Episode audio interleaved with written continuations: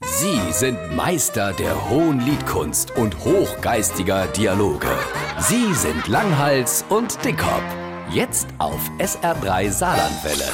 Oh, schon gestorben im Fernsehen eine interessante Dokumentation gesehen über die seltsamen Launen der Natur. Um was ist es gang? Um siamesische Zwillinge, seltene Tiere oder was? Nee, nee, nee, in dem Fall ging's um Albinos und wie man haut bei Menschen sagt, äh, Albinismus. Helf mir auf die Spring. Das ist doch, wenn Menschen oder Tiere eine heller Haut oder Fell haben. Genau. Oder sogar hellere Augen. Ah, hat das nicht sogar der Johnny Winter, der bekannte Gitarrist? Genau, von dem war auch was in dem Bericht. Und diese Besonderheit der Natur, die hat was mit Pigmente zu tun. Jetzt pass auf, ich habe es gelehrt. Das sind Störungen in der Biosynthese. Uh, da hat aber der Bildungsauftrag vom öffentlich-rechtlichen Fernsehen voll Das zugeschlagen. kann schon laut sein. Als Beispiel haben die unter anderem so kleine weiße Krebse gezeigt, die auf der ganzen Welt nur an einer einzigen Stelle existieren. Von Weise Mays habe ich schon gehört und von Ratte.